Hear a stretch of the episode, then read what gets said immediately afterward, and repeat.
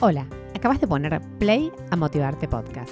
Lo que vas a escuchar ahora es una charla que pretende compartirte valor, contagiarte entusiasmo, dejarte una enseñanza, darte un empujón, despertarte alguna emoción o simplemente que te lleves la satisfacción de haber conocido una historia que puede impulsar la tuya.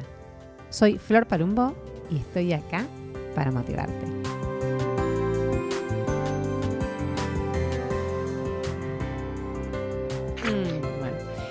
Bienvenidas, bienvenidos a Motivarte Podcast. ¿Cómo andan? Bueno, volvimos a los episodios con hombres, porque veníamos de muchas mujeres en realidad, y vamos a, a también conocer, ¿por qué no?, a hombres que pueden motivar. Y tengo del otro lado de mi pantalla al señor Emiliano Memo Mandarano. Hola Memo, ¿cómo andas? Buen día por acá. Hola Flo, ¿cómo estás? ¿Todo bien? Qué placer Bien. estar acá. Tuvimos unos problemas Qué técnicos, nervios pero lo, también, sol- ¿no? lo solucionamos. Nada, nada que no se pueda solucionar. Estamos acá. Bueno, bienvenido, bienvenido a Motivarte. Gracias por estar acá y por venir a compartirnos tu historia. No, gracias a vos, Flor, por la convocatoria y ya te digo, es un placer. Eh, creo que me conozco, no te digo todos, pero gran parte de tus podcasts, así que soy también un, un fan del otro lado. Bueno, muchísimas gracias. Entonces debes saber que la primera pregunta que tenemos siempre en este espacio tiene que ver con que a mí me gusta que las personas que vienen se presenten y nos cuenten quiénes son. Así que en, este, en esta primera pregunta lo que se viene es, ¿quién es Memo? Para arrancar. Bien. Me gusta, me gusta la pregunta, me gusta la pregunta porque... Es difícil encima igual, viste, un poco, como que es que difícil, descoloca. es amplia, sí, es amplia, pero creo que depende también de uno eh, la, la connotación que le da. Yo me puedo llegar a definir con un loco de la vida. Sí. Eh, más allá de mi nombre o mi profesión o lo que estudié, creo que eso no, no nos define tampoco, sino cómo nos paramos ante la vida. Y creo que desde ese lado sí. Y vos eh, te parás con como un lo loco, necesario. Sí, un loco. Creo que con un cierto grado de locura uno consigue, sí, las cosas que, que le hacen bien y hacen bien a los demás. Porque hay que estar un poco loco en esta vida. Para, ¿Qué para decir? ¿Pero qué quiere decir para estar un poco loco? Poneme un, Un poco ejemplo. loco es atre- Te metes en el mar a las Y 3 de la mañana, no sé. No, ¿Por dónde no, no, viene? No, tan físico, pero, pero atreverse a soñar y a soñar despierto y, y tampoco con cosas que, que uno sabe que no va a conseguir o, o que son muy difíciles, pero saber soñar a corto plazo. Creo que, que es un poco de eso. El- el plantearse la vida desde, desde los objetivos eh, para uno, para con sus familiares, amigos. Es, es tener un poco en claro para dónde queremos ir. Y, y si lo encarás con un poquito de picardía y de locura, creo que tiene otro, otro sabor, ya que estamos ahí, vamos a hablar de cocina. Eh, claro, y es, es esa pimienta que hay que ponerla todos los días para, para encarar los sueños, ¿no? un poco más de adrenalina, ¿no? Sí, hermoso, me encanta. De hecho, em, vos te iba a preguntar, eh, yo estu- que te estudié un poco, eh, sé que sos apasionado de los deportes como el jet ski y el crossfit, que, bueno, el jet ski Así tiene un poco adrenalina, el crossfit no sé, o sí, vos me dirás. Sí, sí. Sí, porque bueno, ahora también lo vamos a charlar, pero tuve, como todo, es- creo que mi espíritu un poquito es ir al 101%.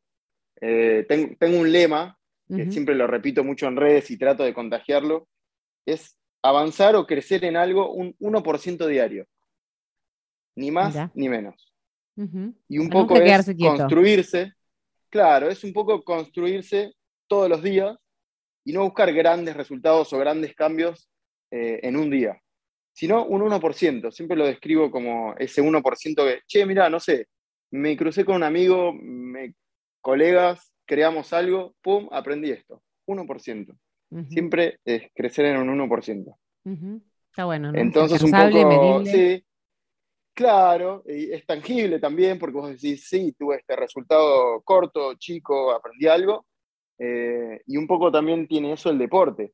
Es, eh, todos los deportes que hago eh, necesitan de mucho entrenamiento, mucha constancia, que creo que esa palabra también es, Uf. hoy en día es clave, porque haces muchísima diferencia con la constancia y que, sí, le pondría hasta el énfasis general a la constancia. Ujú. Vemos, si volvemos un poco para atrás, a mí me gusta empezar eh, conociendo un poco a los protagonistas que, traemos, pero, pero haciendo como un resumen de tu historia. Yo voy a arrancar, te voy a dar pie diciéndote, vos sos Memo de Bernal o de Quilmes, pero quiero que me cuentes cómo llegaste hasta acá. Hoy eh, estás, entiendo, viviendo de lo que te gusta, de lo que te apasiona, pero ¿qué pasó años anteriores y cómo fue un poco tu historia? Bien, eh, dijiste bien, soy de Bernal, es una ciudad en la, zona sur de Buenos Aires, a unos 40 kilómetros de capital.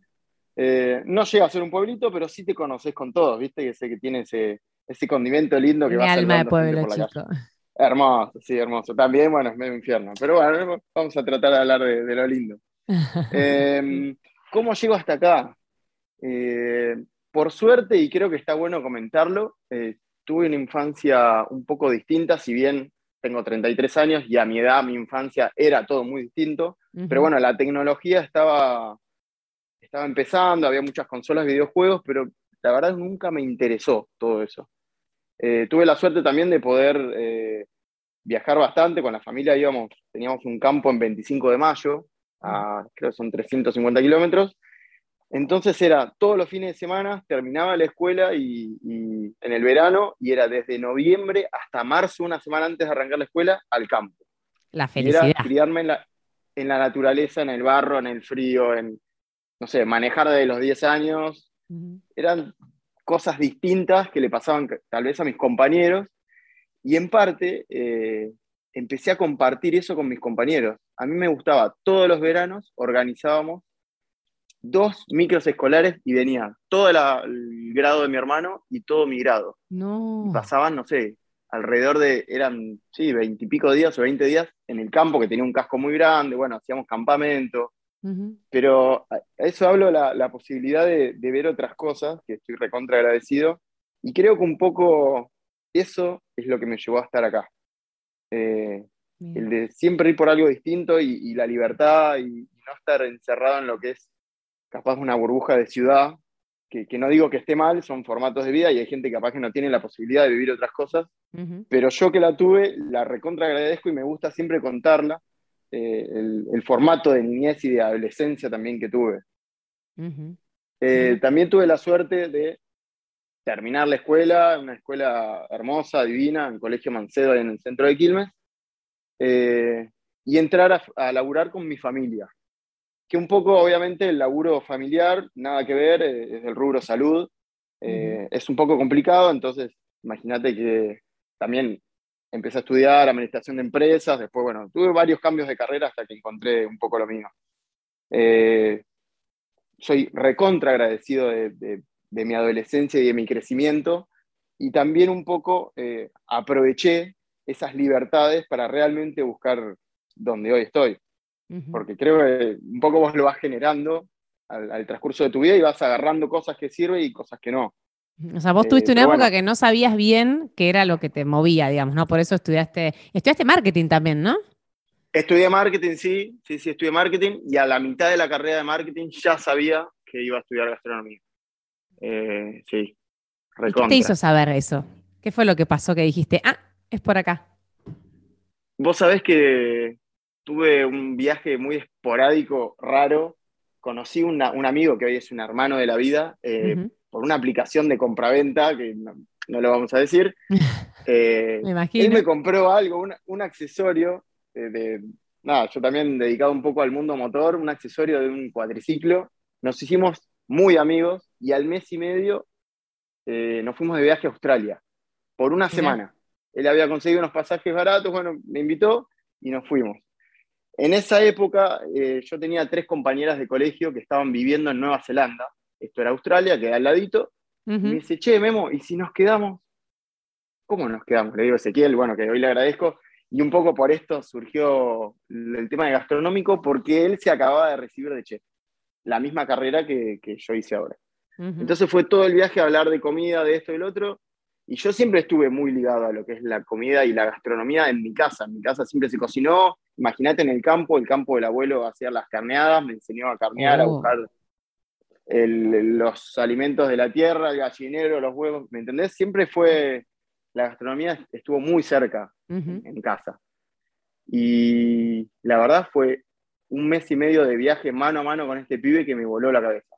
Me voló la cabeza la posibilidad de, imagínate que en la parte del viaje, en primera parte del viaje en lo que fue Australia, eh, estuvimos en, hostels y empezamos a viajar eh, cocinando para, el personal de los hoteles a cambio de, hospedaje.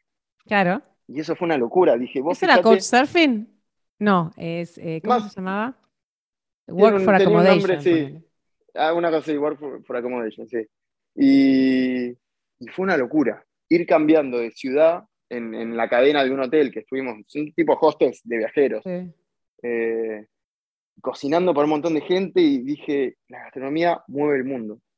Dije, es recontra por acá. Más allá de que me encantaba, primero, obviamente, para que te guste cocinar, te tiene que gustar comer. Soy un gordito de alma eh, por lejos, sí, me encanta, me encanta comer, probar. Y lo que mucho más me gusta es servir, porque está el que le gusta cocinar para comer o, probar, o el que realmente le gusta comer, pero mi satisfacción máxima es ver al otro que le viste cuando prueba y levanta la cabeza y dice, qué bueno que está. Creo que ahí, ahí yo gané. Hablamos, ¿sabes qué? Hablamos de Luis antes de empezar a grabar, de Luis Bernal, mi amigo que también pasó por este podcast. Y vos sabés que él dijo lo mismo, por qué le gustaba la gastronomía, que lo que más le gustaba era servir y generar esto de, en el otro, ¿no? De cuando lo disfrutan, de cuando les gusta mucho, que, que bueno, los propósitos en general siempre tienen que ver, viste, con, con otros, ¿no? Con lo que generamos en un otro. Pero Mira que, debe ser entonces algo, no sé, que para, los para ustedes que les gusta cocinar eh, es bastante característico. Sí, la verdad que sí, 100%. Eh, muy, es, muy motivador ver al otro probar tu plato, tu creación. No nos olvidemos que la gastronomía es un arte, es un arte culinario. Y está, está el que tira una carne al horno y dice 40 minutos encerrada en la bolsita y está bien, es su forma de cocinar. Pero está él también el que, el que piensa en todo, en quién es que viene a comer, quién viene a comer, dónde se va a sentar, los platos que vas a elegir. Eh, y creo que eso, eso a mí me vuelve Es un acto de amor. El sí. el servicio ese, más allá de sea un familiar, amigo, novia, pareja, expareja, lo que sea, ¿eh? me vuelve loco el esperar a alguien a comer. Me encanta. Me encantó, qué bueno. Y un poco lleva a la actualidad, ¿no? Un poquito de esto de... Pero pará, vos volviste de Nueva Zelanda y dijiste, bueno, ya está, esto hasta acá no va más, y te metiste en la escuela del gato, Dumas, ¿no? Sí, igualmente la, en marketing hice hasta un término medio que es una tecnicatura, eh, que lo terminé en una, es como una fundación de, la universidad donde estaba, y me metí de lleno en gastronomía, sí. Ya recontra decidido a disfrutar la carrera. Fueron cuatro años y medio hermosos porque hice la carrera más larga, que tiene gerenciamiento gastronómico, crítica gastronómica y no me acuerdo qué parte más se agarraba, pero toda la parte comercial eh, de la gastronomía.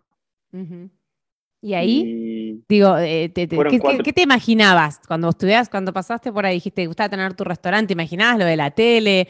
O sea, ¿qué, ¿qué, era lo que vos más querías? Vos sabés que sí. Hoy, la verdad, no es que lo digo con el diario el lunes, pero desde el primer momento lo pensé para esto. Eh, yo sueño, porque hoy en día no tengo mi programa propio, pero sueño con tener mi, el, propio programa ese de cocina, con mi formato, con mis invitados y esto que siento en mi casa de, recibir gente, sentirlo en vivo y, con un montón de gente del otro lado. Y sí, estudié realmente para esto. Así que es un sueño doble poder hoy en día estar sí, atrás de esto. Qué bueno. Y ahora surgió lo de mm, lo de Cucinare, lo estoy diciendo bien. Cucinare, sí. Em, bueno, ahí leí que surgió un poco en pandemia. ¿Qué te pasó? ¿Cómo te, ¿Cómo te atravesó a vos toda la pandemia que vivimos? ¿Sacaste un saldo positivo? ¿Qué aprendiste? Eh, tiene que ver con donde estás ahora también, ¿no?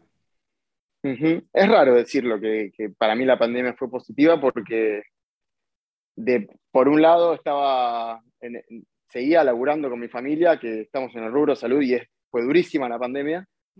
Y por otro lado, eh, empecé mi propio emprendimiento, que fue mi cuenta de Instagram eh, gastronómica.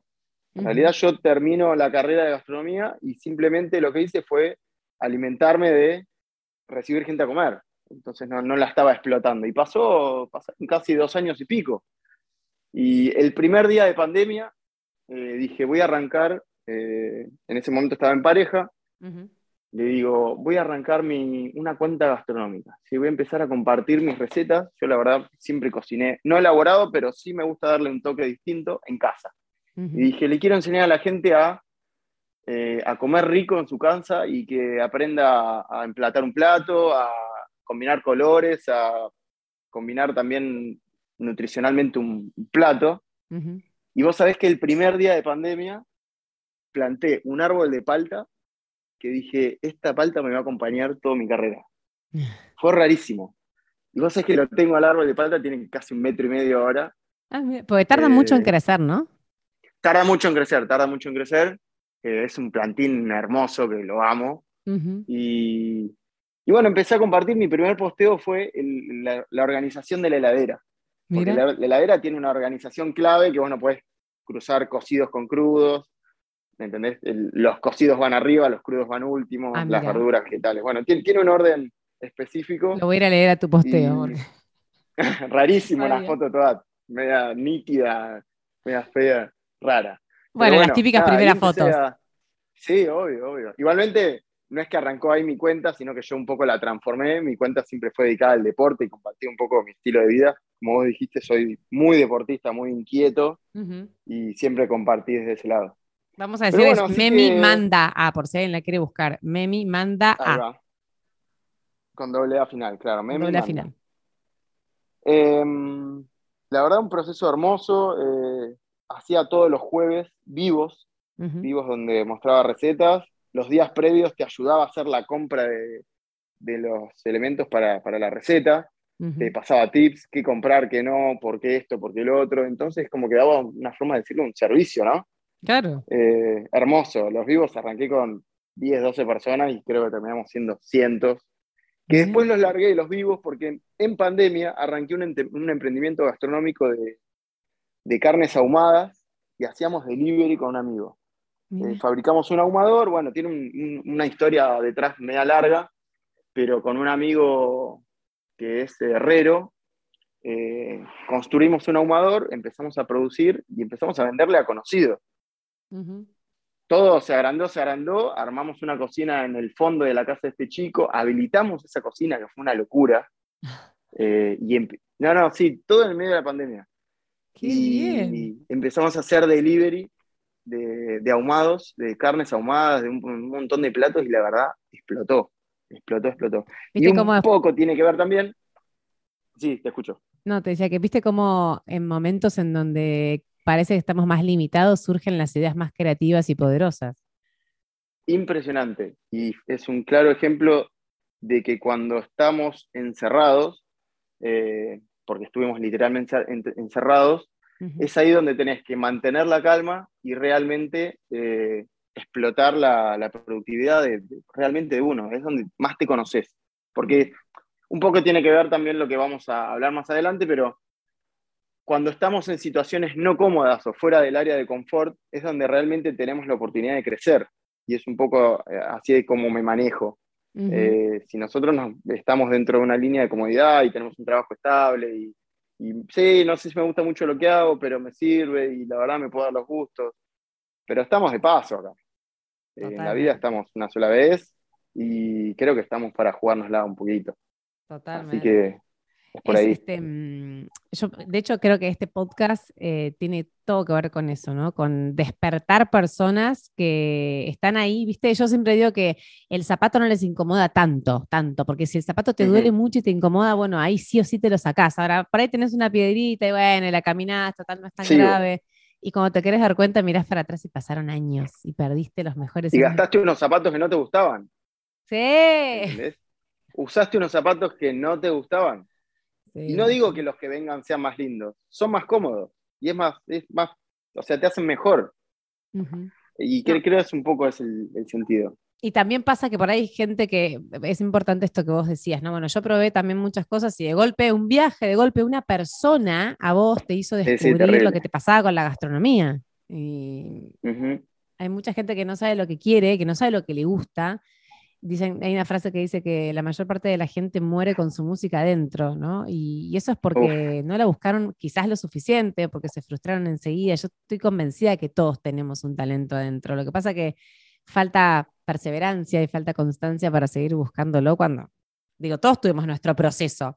Em, Tal cual. Pero es importante eso que vos decías, bueno, yo pasé por un montón de cosas hasta que llegué a la gastronomía. Claro, sí, tampoco es que prendes una velita y se te da. Eh, no. Es esfuerzo, esfuerzo, mucho esfuerzo mental, esfuerzo físico. Eh, fueron todos los días pensando en entender, bueno, en mi, carrera de marketing también utilicé esto de, entender al otro, qué es lo que busca, qué es lo que quería. Igualmente en pandemia explotó la gastronomía, entonces fue, por una forma de decirlo, más fácil llegar a la gente. Eh, la gente se puso a cocinar, es una realidad. La gente estaba en la casa y la gastronomía en redes explotó. Explotó mal. Era un entretenimiento también, ¿no? Como que, bueno, no sabías qué hacer y probabas recetas. Sí, sí, sí, sí, estaba buenísimo, buenísimo y fue una, forma de llegar a la gente, de conectar. Pero bueno, busqué de, no ser tampoco un servidor de, recetas, sino mostrar un poquitito mi estilo de vida, contagiarla, esto del hecho saludable, el deporte, el servir al otro, el... No sé, ¿Cuál es tu estilo de vida? Y lo puedo definir como muy ligada al deporte, eh, saludable, activo y nada, exprimir el día al 100 o al 101 también, ya que hablamos de eso. ¿Y, cómo, llegaste al memo de la tele? Al memo de la tele. Qué lindo, me encanta. Vos sos memo de la tele, me encanta cuando me dicen. eh, bueno, tiene un poco que ver lo que te contaba este amigo que nos fabricó el ahumador en mi emprendimiento en pandemia. El mejor amigo de él eh, es uno de los productores de Cuchinare y le quemé la cabeza para que me lo presente. ¿Por qué? Porque Memo es intenso, Memo va para Lo fuiste a buscar, bien. No consigue lo que quiere, no para. Entonces le digo a Daniel, que le estoy agradecido de la vida, y él siempre me dice, no, vos llegaste ahí porque te lo mereces y porque sos capaz. digo, no, Dani, si vos no me presentabas a esta persona, bueno, fui y le quemé la cabeza a este productor y me decía que, me faltaba, que, que, las redes estaban flojas, le digo, dame un año. Bueno, dale, qué sé yo. Empecé a trabajar todo ese año, que fue el primer año de pandemia. Me, Flor, créeme que eran un video atrás del otro, me veí todas las temporadas de Cuchinare, yo quería trabajar ahí. Ay, no. Digo, yo voy a ser un conductor de Cuchinare. Y me, vi todos los videos, programas de cocina, cómo conducen, qué dicen, dónde miran, por qué hacen esto, qué muestran de la receta, dónde hacen los cortes. Enfermo, loco. Eh, Apasionado.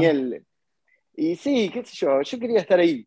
La verdad, quería estar ahí parado y que la gente se vaya a la noche viendo mis recetas. Sinceramente, un sueño. Y, y, bueno, empecé a laburar muchísimo, pegué muy buena onda con este productor que hoy en día le puedo considerar un amigo, me enseñó muchísimo, me guió también muchísimo, pero algo clave, eh, me enseñó a, saber esperar el momento justo. Y creo que eso es muy importante cuando estás muy expuesto, por ejemplo, en, este caso, en mi caso, ¿no? Pero llevándolo a la vida cotidiana, creo que también ser eh, consciente de que no todo se tiene que dar de un día para el otro, eh, hace que tengamos un trabajo más constante, que es lo que hablábamos recién, y confiar un poquito en el proceso y disfrutarlo más que nada. Eh, yo no veía la hora de, tener una prueba de cámara, me decía capaz que al final de año, creo que fue 2001, 2001, 2021, vamos a tener una prueba de cámara, fíjate, anda probando esto, lo otro, grabate, mirate, eh, fíjate si tenés impronta, si tenés la capacidad de improvisar, un montón de cosas que practico hoy en día, te digo, en la ducha. Nada, no sabes. No, te relato recetas, eh, partidos de fútbol, cualquier cosa. Bueno, pero está bien, porque aparte vos no venías de ese mundo. O sea, tenías que formarte en un punto. Cero, cero, cero. Bueno, tomé clases con Hernán Colucho, un grosso, un locutor grosso, grosso, eh, que también me lo, me lo pasó él. Eh, también me formó en, en, lo que es más profesional y en lo que un poco buscan en tele hasta que logro la bendita eh, primera audiencia, por una forma de decirlo, una prueba de cámara, que lo llamaban ellos. Eh, yo esa tarde estaba en una laguna, andando en jet ski, haciendo deporte. Me suena el teléfono, ya estaba todo vestido, literalmente como para tirarme al agua, y dije, voy a ir a atender, y era este productor. Eh, lo atiendo y era un martes, me dice, ¿puedes venir el jueves a una prueba de cámara? Le digo, Adri, ¿pero qué es una prueba de cámara? Me dice, vos vení y acá lo vemos. Me dice, lo único, tenete una receta pensada, decime qué necesitas para hacer esa receta y te espero el jueves a las 8 de la mañana, ahí en, en Artear, en Canal 13. Nada, ¿sabes cómo estaba? Yo una pasa de uva, todo metido para adentro, que digo, ¿qué voy a hacer ahí parado? Prueba de cámara. El miedo, el miedo que te agarró. Claro, entro, bueno, llego, me presento todo, preparo la receta, la hice creo que en dos días, la habré hecho 10 veces en mi casa, que era una pasta rellena, unos ravioles, porque encima estaba audicionando para la sección de pasta. Sí. Eh, entonces tenía que llevar una pasta armada pensaba, ¿no? Para hacer ahí. Bueno, entro, no sé, seis cámaras, no sé cuántas personas, el productor este con todos esos auriculares gigantes, con el aparatito atrás que tocaba y decía cosas internas. Digo, uy, este mundo, ¿qué hago acá? Qué raro todo esto, claro. Vos, quisiste estar acá, negrito, vamos para adelante. O sea, ya estás acá y todo lo que te pregunten es sí. Hiciste esto, sí, sabes hacer esto, sí, y es todo sí. Claro. Eh, y creo que en base a eso es como que formé mi, eh, un poco la confianza, eh, que no hay que pasarse, pero sí mostrarse seguro de lo que estás haciendo. Eh, es, lo que llaman traspasar la pantalla en, el, ambiente tele, que cuando vos realmente mostrás, o realmente estás, porque me pasa hoy en día de grabar programas y me olvido literalmente de las cámaras, sí las uso como focos de algunas cámaras que tengo que hablar o mostrar, pero literalmente me olvido y, eso es lo que no me pasó seguramente en la primera audiencia. No creo. Bueno, pero alguien vio tu potencial, indudablemente. Sí, creo que ellos tienen el ojo, porque me divertí mucho, me reí mucho, la verdad, eh, al estar tan seguro, por suerte, gracias a Dios, en la parte de cocina, no estaba pendiente de la receta en sí, porque la, la hacía muy automático y hoy en día me sale eso, el tema de, no estoy pensando en los pasos de la cocina, sino en montar un show, en armar el show. Claro. Y no deja de ser un, programa de tele y tenés que rendir en ese momento. Obvio. Pero vos tenés como así como, no sé, sos un tipo espontáneo, extrovertido, ¿no? O sea, tenés como una base buena para la un poco, sí, me, divierte y un poco hay que, hay que ir por ese lado. Hay perfiles que no y, y perfiles que te hacen un programa de televisión y son recontra asombrosos por lo que muestran y lo que hacen. Pero a mí, a mí me gusta meter un mix así de la charla, el, hacerlo ameno, que el otro se esté realmente divirtiendo más allá de la receta que le estás pasando. Y fue hermoso, la verdad, la primera experiencia. A los dos, tres días me confirman que iba a estar, Memo, vas a estar en la próxima temporada de Cuchinar. Y dije, ¿qué? No. ¿Realmente vos estás hablando en serio? Sí, sí, bueno. Bueno, ahí arrancaron muchas reuniones con la parte de dirección, con, uno de los directivos del canal, eh, Coco Fernández. Eh, que me dijo, hay que crear un personaje. Entonces empezamos a armar eh, un personaje que hoy en día es real, porque dije, yo, la verdad, me dijo, te va el tema esto de los deportes extremos y la cocina y cocinar al borde de un lago. Y, digo, la verdad, Coco, es, lo que un poco me manejo, es lo que hago. Eh, no, es, no, es, muy lejos. Bueno, buenísimo. Entonces, un poco mostramos eso con, el, con la vestimenta también, algo descontracturado, medio canchero, tirando a, a un pibe común que cocina eh, para, la tele, nada más. Creo que yo muchas veces me defino así. Eh, nada, un pibe que tuvo suerte, que llegó, que le metió con todo para llegar y... Pero viste que la suerte se construye, o sea, digo, que vos le hayas quemado la cabeza al productor, que te hayas preparado, que lo hayas puesto como un objetivo al que, o sea, todo eso es lo que construye, no es que un día te cruzaste en la calle y te dijeron, ay, che, vos, ¿no? Digo, para no quitarnos mérito tampoco. Encima de cero. No, no, no, nunca. Más allá de que Encima de cero, totalmente. No vengo del palo de, la tele, no tengo familiares, ni conocidos, ni nada, nada. Bicho verde. Fue 100% tu Más allá de que cuando lo tiré sobre la mesa en la familia, mis hermanos, eh, metele, me dijeron, dale, vas por ahí, vamos. Eh, pero sí, Qué bueno. una locura hermosa. Memo, ¿qué, este sueño ya se cumplió. ¿Qué otros sueños tenés que te quedan pendientes o no sé, que tenés en tu cabeza? Eh, me pregunta mucho, y te hago esta mini intro, por, porque siempre relacionan al cocinero con su local gastronómico propio. Claro. Y no voy por ese lado. Eh, creo que voy por algo propio, pero como dijimos recién, un programa donde pueda darle mi formato, donde tenga mis invitados. Tengo un formato recontra en la cabeza, eh, que solo lo hablé en un programa de radio porque, bueno, me apretaron tanto que lo tuve que largar. Pero. Acá se lo contás igual, es todo buena energía. Viste que en realidad tiene que ver con eso, cuento no. ¿A quién se lo contás para ver qué tan buena energía te manda? Es verdad, recontra. No, es un formato recontra amigable de, una mesa de amigos que los invito a cenar o a, almorzar y donde se charlan situaciones de la vida. Como por ejemplo estamos charlando ahora anécdotas donde hay diferentes personajes. Tengo un, capaz un entrevistador medio encubierto, un periodista, eh, un famoso y otro cocinero. Entonces es buscarle la vuelta eh, de, la charla, de la información actual con, la cocina, ir fusionando todo eso y hacer una receta en vivo. Pero bueno, eh, creo que el, sueño hoy en día que me queda por cumplir y por el que estoy recontra es, es, es pegar un, un, vivo, que es un programa de lunes a viernes en vivo, porque me encanta cocinar en vivo. Tuve la suerte de, estar en varios programas de cocinar en vivo y, y la improvisación y estar en el momento que vos sabés que no puede fallar esa presión, me vuelve loco, me encanta. Ahí está la adrenalina del principio. Sí, me encanta, me encanta, me encanta. Mira. Creo que ahí salimos, sale lo mejor de cada uno cuando estás en esa presión. O sea que el sueño viene por ahí, por el futuro programa de tele. Sí, re. Sí, sí, sí, sí el show. Mira, y estás haciendo, o sea, estás, digo, ¿te consideras un hombre exitoso por estar haciendo, estás haciendo lo que te gusta, lo que lo que te hace vibrar? Mm, me cuesta a mí decir eh, me siento exitoso, pero tampoco te puedo decir que no porque realmente estoy haciendo, como vos decís, lo que me gusta y lo que busqué y, agradezco eso.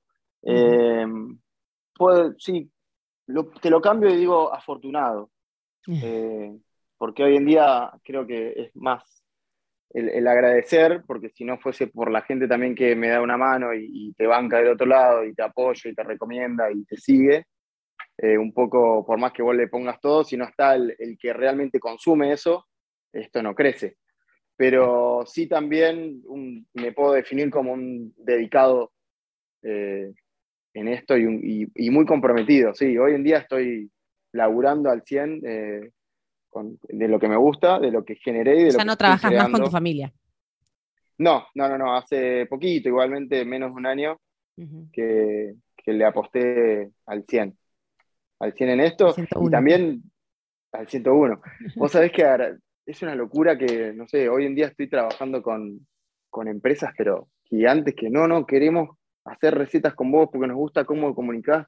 Yo a veces me siento un loco haciendo las recetas y, cómo las grabo y cómo las subo. Digo, bueno, son mis redes, yo nada, decido lo que subo. Pero digo, ¿cómo puede ser que, semejante empresa, no quiero andar nombrando ahora, pero eh, quiera que... Bueno, es parte de la realidad del sueño. Es una locura, es una locura hermosa.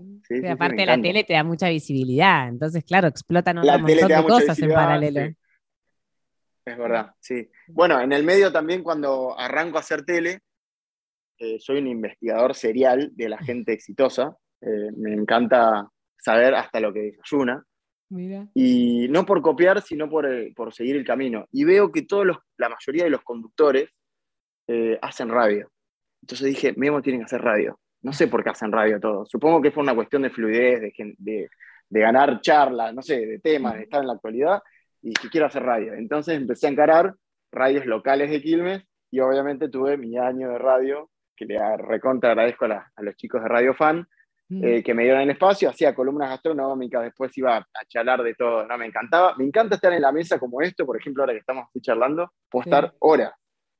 Y bueno, también me ayudó muchísimo el tema de la radio a, ser espontáneo, a, aprender un poco las a soltarte, claro. Sí, algo en vivo, eh, cuidar también el vocabulario, aprender a hablar, que bueno, con, Hernancito eso también lo, pulí mucho, eh, porque somos comunicadores y somos responsables de lo que decimos. Uno no tiene idea del alcance que tiene esto. A mí me escribe gente de, Estados Unidos, de, no sé, tengo una chica que me manda, eh, yo siempre subo que tomo matecito, ¿viste? Comparto los mates. El mate me parece algo muy ameno para compartir, muy lindo. Y me manda mates desde España, acá No. con tus mates que siempre subís, y digo, este pibe está loco, ¿cómo, cómo, hasta dónde llega? Que- Sí. que- más Sí. allá de que las redes hoy potencian y llegan a todo el mundo, pero me está pasando a mí, ¿me entendés, Flores? No es que, que estoy- Sí, te estoy sí, contando sí. el- el- la historia de otro. Y ahí tomás dimensión de tu Una- responsabilidad. ¿viste? Decís, wow, Recontra, sí. lo que Pero hacemos bueno, llega. vos sabés que trato de eh, no sentirme tan responsable para no limitarme, porque muchas veces charla entre mesa, viste, con, con mi hermana que charlo mucho, eh, ¿te parece, Memo, esto, subir, qué sé yo?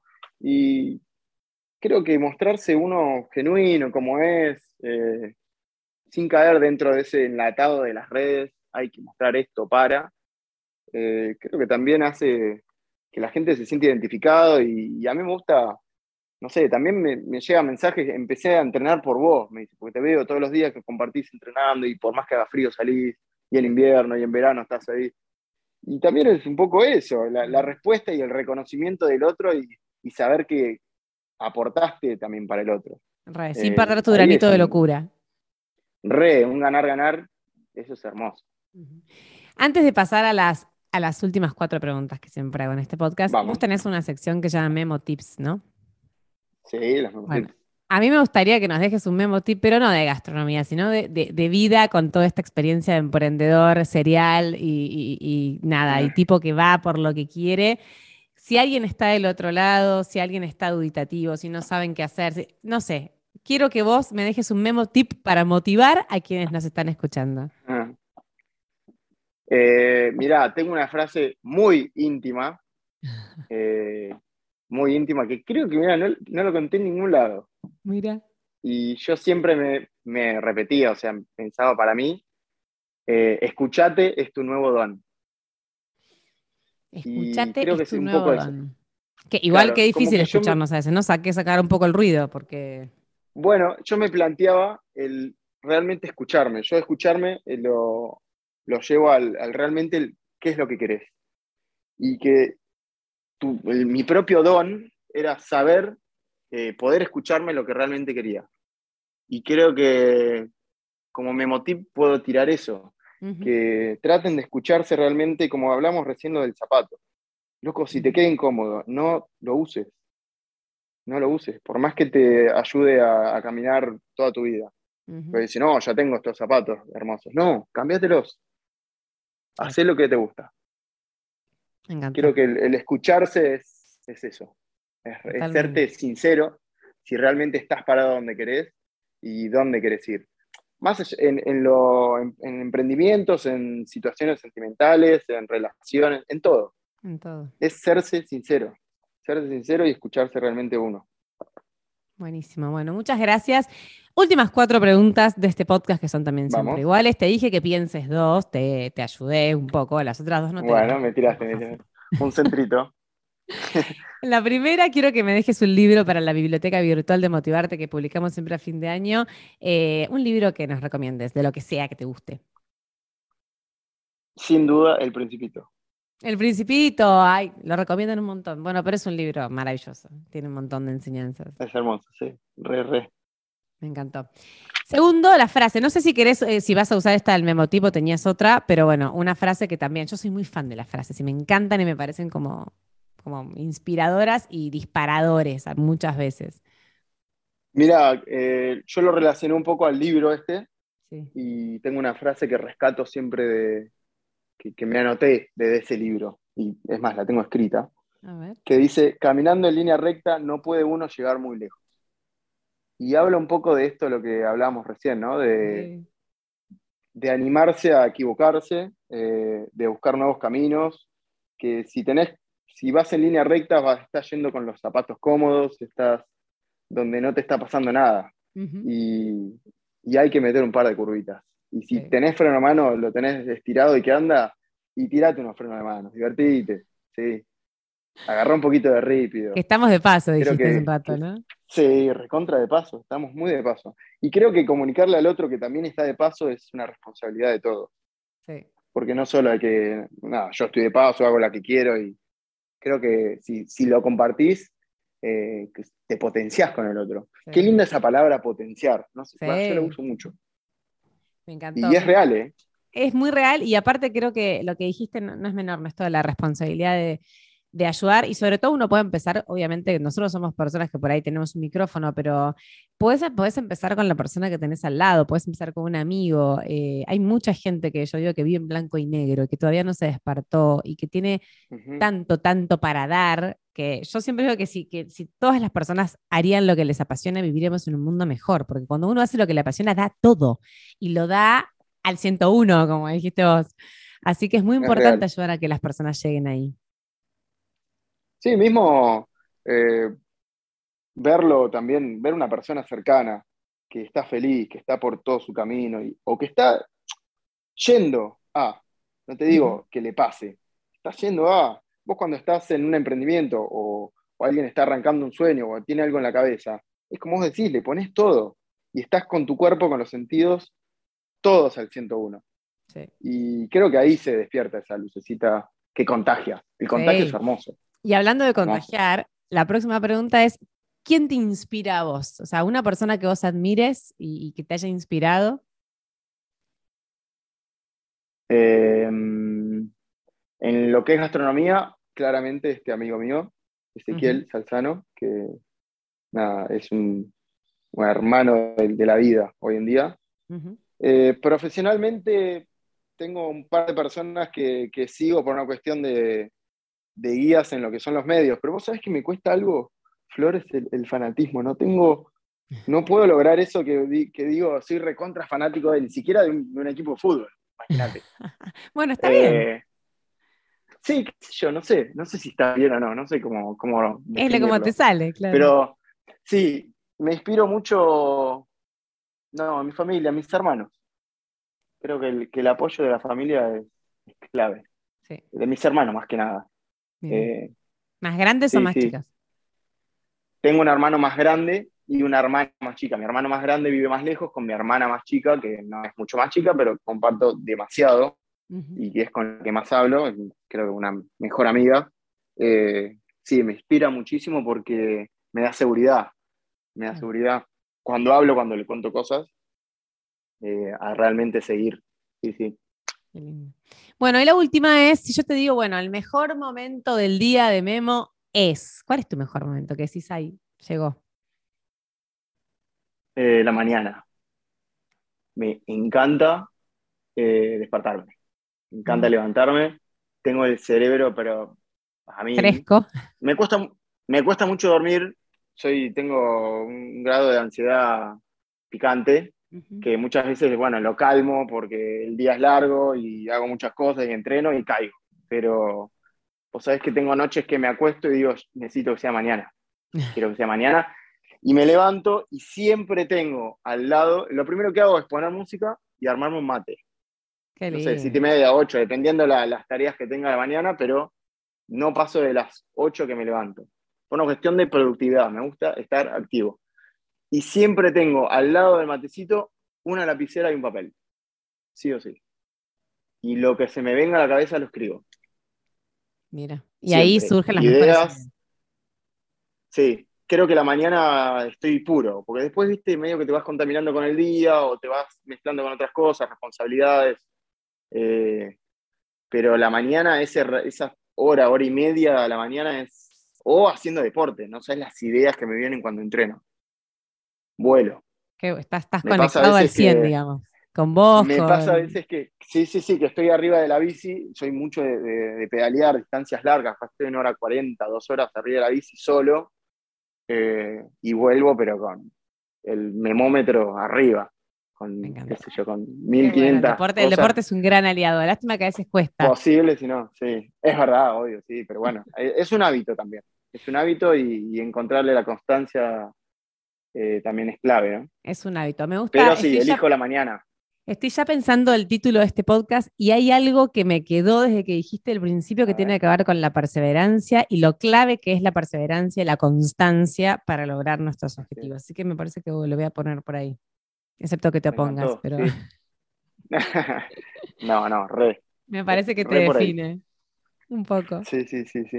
Bueno, Sí, sí, Memo, ese intenso, el, el memo del otro lado, insistiendo y sí, y sí. el Memo esto, y qué te insistidor, el que va, otro. el que busca. ¡Uy, terrible! Así que si te tocan la puerta, porque ahora me dijiste que tengo que ir para allá, si te tocan la puerta es que ya estoy allá. bueno, ojalá podamos tenerte pronto en Ushuaia y cocinando, cocinando por estos paisajes increíbles. Gracias por este tiempo, gracias por tu historia, gracias por compartirte, me encantó y, y bueno, y nada, todo lo bueno para vos en todo lo que venga. Bueno, gracias Flor, gracias de vuelta por la, la convocatoria y lo transparente y la verdad muy cálida que sos siempre que hablamos. Por suerte se, se dio este cruce. Que es verdad, veníamos medio por una cosa a la otra. Pero no, hermoso y agradecido de darme también el espacio de, de poder contar mi experiencia, que creo es un poco eso. Tampoco sirve venir a hablar de uno, sino buscarle estas cositas, estos memo tips para trasladarlo y, lograr que otras personas puedan ir para adelante o, o que les sirva en algo o que se diviertan un rato, simplemente qué bueno. Bueno, gracias. Un beso gigante. Gracias y bueno, y nos vemos, nos escuchamos en el próximo episodio de Motivarte Podcast. Chau, Memo. Me encanta. Gracias. Chau, chau. Chau, chau. Si te gustó el episodio, compartilo. Y si quieres ayudarme a que siga generando este tipo de contenidos, puedes invitarme un cafecito en el link que vas a encontrar en arroba heroína mi perfil de Instagram. Gracias y nos vemos en el próximo episodio de Motivarte Podcast.